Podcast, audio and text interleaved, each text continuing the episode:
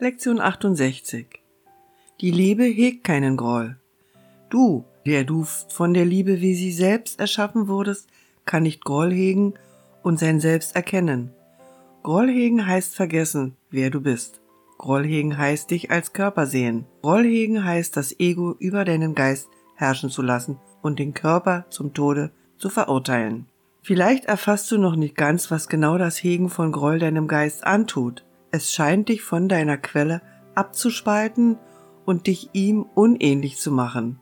Es macht dich glauben, dass er so ist, wie du meinst, du seist geworden, denn niemand kann sich seinem Schöpfer anders vorstellen, als er selbst ist.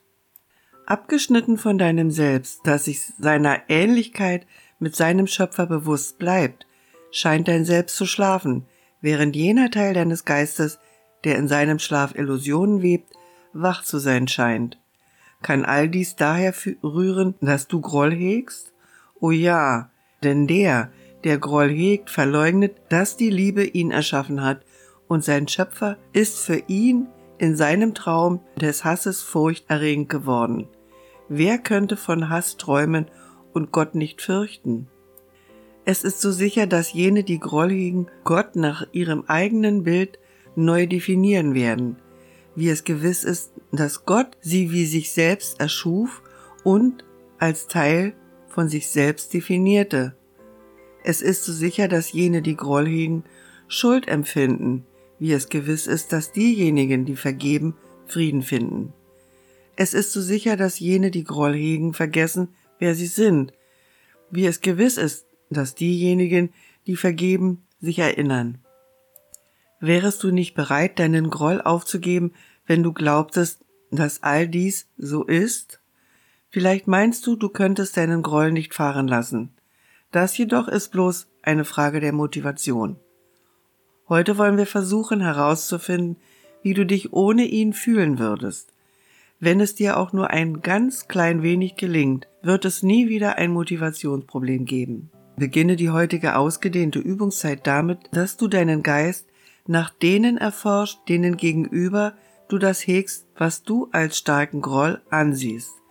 Einige werden ziemlich leicht zu finden sein. Denke danach an den scheinbar nur schwachen Groll, den du denen gegenüber hegst, die du gern hast und sogar zu lieben glaubst.